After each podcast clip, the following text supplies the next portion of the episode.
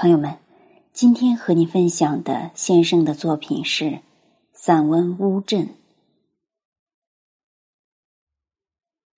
坐长途公车从上海到乌镇，要在同乡换车。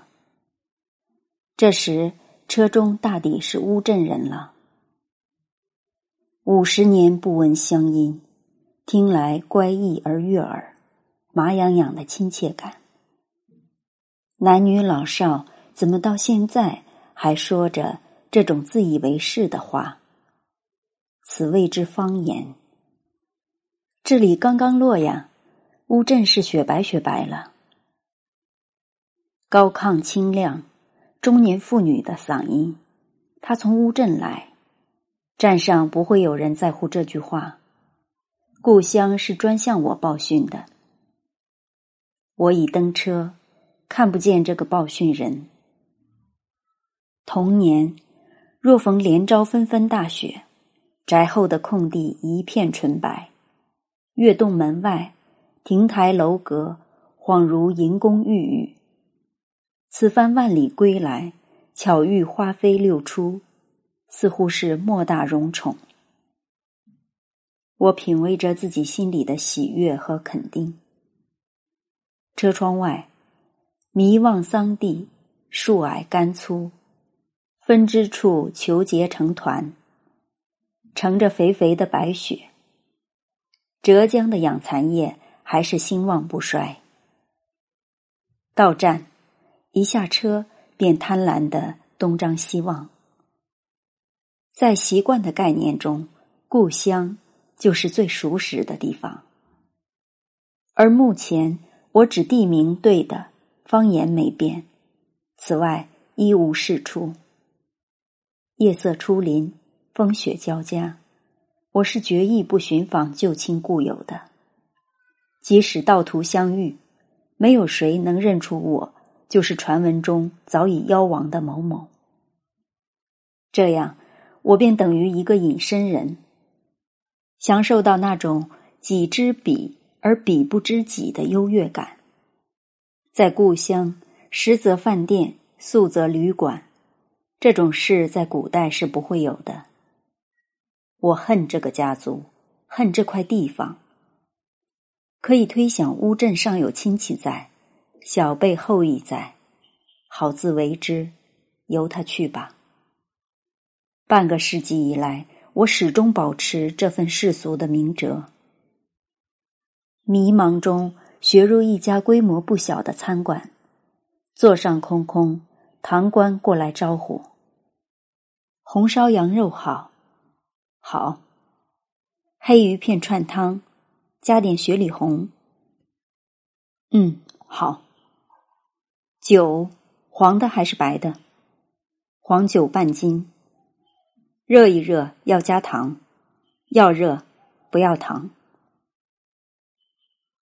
从前乌镇冬令必兴吃羊肉，但黑鱼是不上台面的，黄酒是不加糖的。越吃越觉得不是滋味，饭也免了。付账之际，问问附近有什么旅馆，说隔壁几步路就有一家，还干净的。中国大陆的小城市，全是如此这般的宿夜处。无论你是怎样不平凡的人，一入这种旅馆，也就整个平凡了。两瓶热水，温的，侧脸靠在冷枕上，我暗自通神：祖宗先人有灵，保佑我终于回来了。希望明天会找到老家。你们有什么话，就在今夜梦中对我说吧。半夜为寒气逼醒，再也不能入睡。梦没有。窗帘的缝间透露楼下的小运河，石砌帮岸，美致桥步。岸上人家的灯火映落在黝黑的河水里，可见河是在流的，波光微微闪动。周围是浓重的压抑的夜色。雪已经停了，我谅解着，五十年无祭奠，无享供。祖先们再有英灵，也难以寄存。魂魄的绝灭，才是最后的死。我是这个古老大家族的末代苗裔，我之后根就断了。傲故不足自傲，谦亦何以为谦？人的营生由蜘蛛之结网，凌空起张，但必得有三个着点，才能交织成一张网。三个着点分别是家族、婚姻、世交。到了近代、现代，普遍是从市场买的轻金属三脚架，匆匆结起生活之网。一旦架子倒，网即破散。而对于我，三个古典的着点早已随时代的狂风而去。摩登的轻金属架，那是我所不屑不敢的。我的生活之网尽在空中飘，可不是吗？一无着点，肩背小包，手提相机，单身走在故乡的陌生的街上。早晨还太早，街道幽暗，处处积雪水潭。我的左鞋裂底，吱吱作响。寒风中冒出热气的，无疑是点心店，而且照例是中年的店主，照例笑呵呵，照例豆浆粽子。我食不知味的吃完了，天色西明，我得赶程回家。付钱时。硬币中混着一枚美国生丁，店主眼尖，挑出来放在掌中端详。你是华侨吧？回来了。这样早，有要紧事吗？看看老家，不知在不在。你是乌镇出生的呀？东栅头。东栅现在只有半条街，后半条。一片野地了，那财神湾呢？在，就到财神湾为止。我掏裤袋，凑齐三个币值不同的生丁，送给他玩玩。他欢喜不迭，我更其高兴。是他证言了，我将不虚此行。明清年间，乌镇无疑是官商竞战之部。兵道必争之地。上溯则梁朝的昭明太子萧统在此读书，斟酌文选。《后汉书》的下半部原本是在乌镇发现的。唐朝的银杏树至今布叶垂荫，葱茏可爱。乌镇的历代后言：学而优则仕，仕而归则商。豪门巨宅。林园相连，庭树、画舫、藏书楼，寻常百姓也不乏出口成章、白璧题诗者。故每逢喜庆吊唁红白事，贺章挽联挂得密密层层，来宾指指点点都能说出一番道理。骚事结社，顷刻成邦，琴棋书画样样来的，而我。年年良辰美景奈何天，小小年纪已不生惆怅，赏心乐事谁家院了？乌镇人太文，所以弱得莫名其妙。名门望族的子弟，秀则秀矣，柔靡不起。与我同辈的那些公子哥儿们，明明是在上海、北京读书，闲不如意，浮称心，一个个中途辍学，重归故里。度他们忧郁从容的青春岁月，结婚生子，以为天长地久，世外桃源。孰料时代风云陡变，一夕之间，王孙末路，贫病已死，几乎没有例外。我的几个表兄堂弟原都才华出众，满腹经纶，皆因贪恋生活的旖旎安逸，驻守家园，足至与家园共存亡。一字一句也留不下来。过望佛桥，走一阵，居然就是观音桥。我执着了方向感，可以自主的向我的童年走去。当年的东大街两边全是店铺，行人摩肩接踵，货物数盛繁入，炒锅声、锯刨声、打铁声、弹棉絮声、碗盏相击声、小孩叫声、妇女骂声。现在是一片雪后的严静，毗连的房屋一室是上下两层，门是木门，窗是板窗。皆修以黑漆，这是死，死街。要构成这样肃穆阴森的氛围是不容易的，是非常成熟的一种绝望的仪式，使我不以为是目击的现实，倒像是落在噩梦之中。步履虚浮的往前走，我来乌镇前所调理好的老成持重的心境，至此。周而溃乱了。这一段街景不是故物，是后来重修的旅游卖点，却见是明式，明朝江南市禅居宅的款式。然而，那是要有粉墙翠枝、红灯青帘夹杂其中，五色商服、宝马香车往来其间，才像个太平盛世。而现在是通体的黑。沉底的静，人影寥落，是一条荒诞的非人间的街了。行到一个曲折处，我本能的认知，这就是财神湾，原系东栅市民的游鱼集散之地。木偶戏、卖梨膏糖、放焰口，都在这片小广场上。现在竟狭隘灰墨，一派残年消沉的晦气。请问？这里是财神湾吧？是呀。须发花白的那艘相貌清癯，怎么这样小了呢？和你长上来也不疏浚，越弄越小了。这里不是有盘香堂药材店吗？我直指北面。对，关掉了，早就关掉了。东栅已经没有市面。那边。他们在吃茶的地方，不是有一家很大的鱼行吗？鱼行，鱼行隔壁是肉庄，肉庄对面是刨烟作厂。你是乌镇人吗？我生在这里，五十年没有回来了。那你在哪儿呢？在美国。你五十年前就到美国去了呀？不。十五年前才离开中国的，未免那艘更深的盘问，便握手告别，转身往回走。凭记忆，从弯角退二十步，应是我家正门的方位。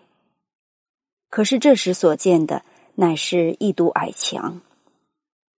原本正门开在高墙之下，白石铺地，绿槐遮阴，尖木的门。包以厚铁皮，布满网格的铜馒头，两个尸首衔住铜环，围墙顶端做马鞍形的起伏，故称马头墙。防火防盗，故又名烽火墙。现实的矮墙居中有两扇板门，推之开了。大片瓦砖厂显得很空旷，尽头。微微然一座三开间的高屋，洞柱梁攒撑架着大屋顶，墙壁全已劈毁。我突然认出来了，这便是正厅，玄堂门匾额的正厅。楹联跌落，主柱俱在。庭后应是左右退堂，中间通道，而今。也只见碎砖蒿来，我神思恍惚，就像我是个使者，贤命前来凭吊，要将所得的印象回去禀告主人。这主人是谁呢？踏入污秽而积雪的天井，一只狰狞的枯木使我惊诧。我家没有这样恶狠狠的树的。我离去后。谁会指此无名怪物？树龄相当高了，四五十年长不到这样粗的。东厢一排落地长窗，朝西八扇，朝南十六扇，都紧闭着。这些细棂花格的长窗，应是褐色的、光质的、玻璃通明的。而今长窗的上部饰成了铁锈般的乌红，下部被煤胎浸腐为竹绿。这样的凄红惨绿是地狱的色相，极目的罪孽感。我向来厌恶文学技法中的拟人化、移情作用、物我对话，都无非是矫揉造作、伤感烂调。而此刻，我实地醒知，这残废的我少年时候的书房，在与我对视，我不肯承认它。就是我往昔的狼环宝居。我坚称它曾是我青春的精神岛屿，这样僵持了一瞬间，又一瞬间。整个天井昏昏沉沉，我站着不动，轻轻呼吸。我认了，我爱悦于我的软弱，外表剥落漫幻的如此丑陋不堪。顽强支撑了半个世纪，等待小主人海外归行。因为我素来不敢拟人化的墨迹，所以这是我第一次采用，只此一次。不会再有什么物象值得我破格使用拟人化的了。在内入，从前是三间善堂，两个起居室。楼上六大四小卧房，现在还有人住着。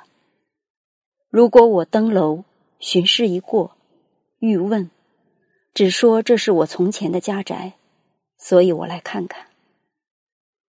走到楼梯半中，止步。擅入人家内房又何苦呢？楼梯的木弗兰的雕花，虽然机构蒙尘，仍不失华丽精致。想我自幼至长，上上下下千万次，从来没曾注目过这满梯的雕饰。其实，所有锦衣玉食的生涯，全不过是这么一回懵懂事。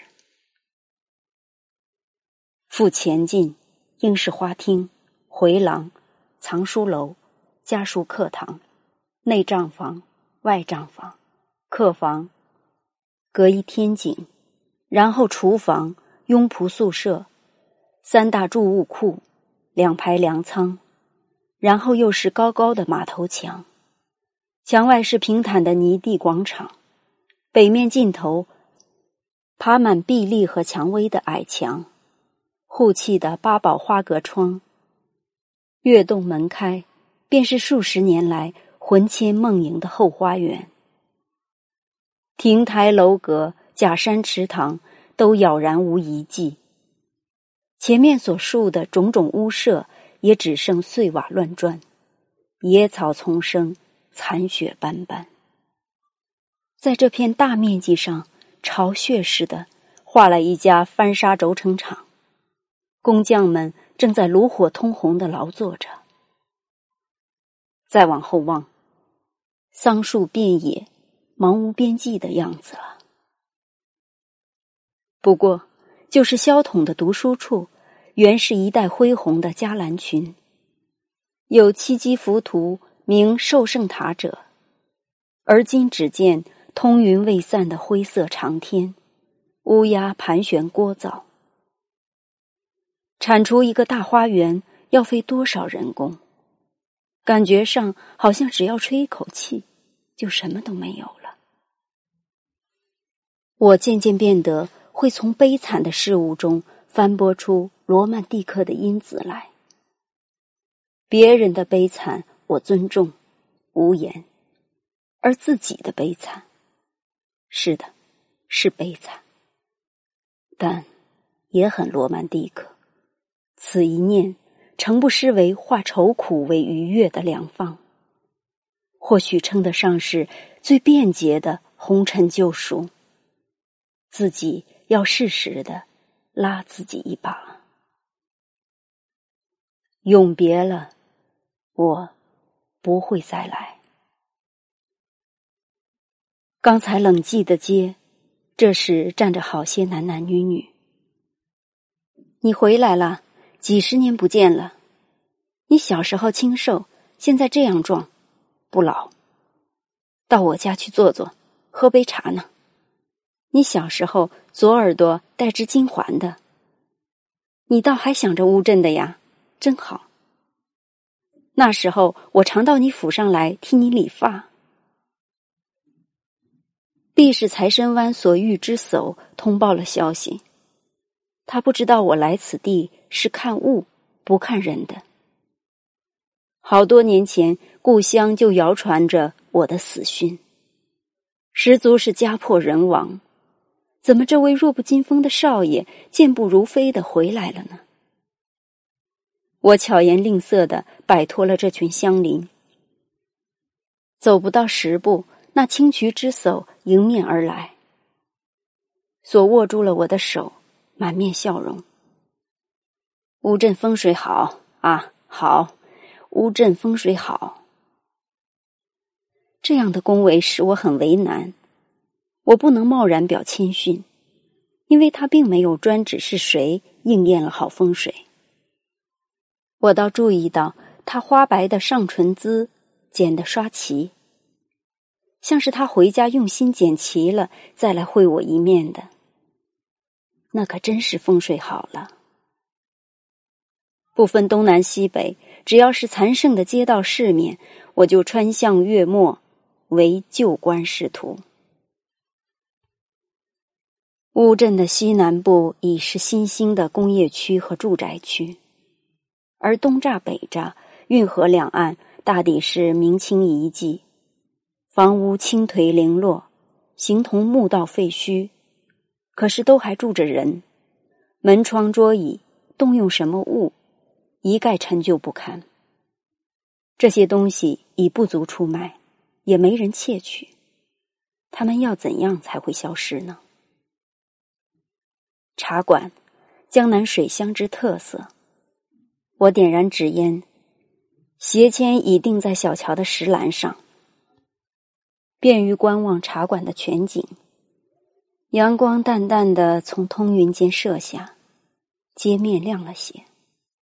茶馆内堂很暗，对面又是一条较宽的河，反映着纯白的天光。人物为河水行旧的背景所衬托，变成了剪影。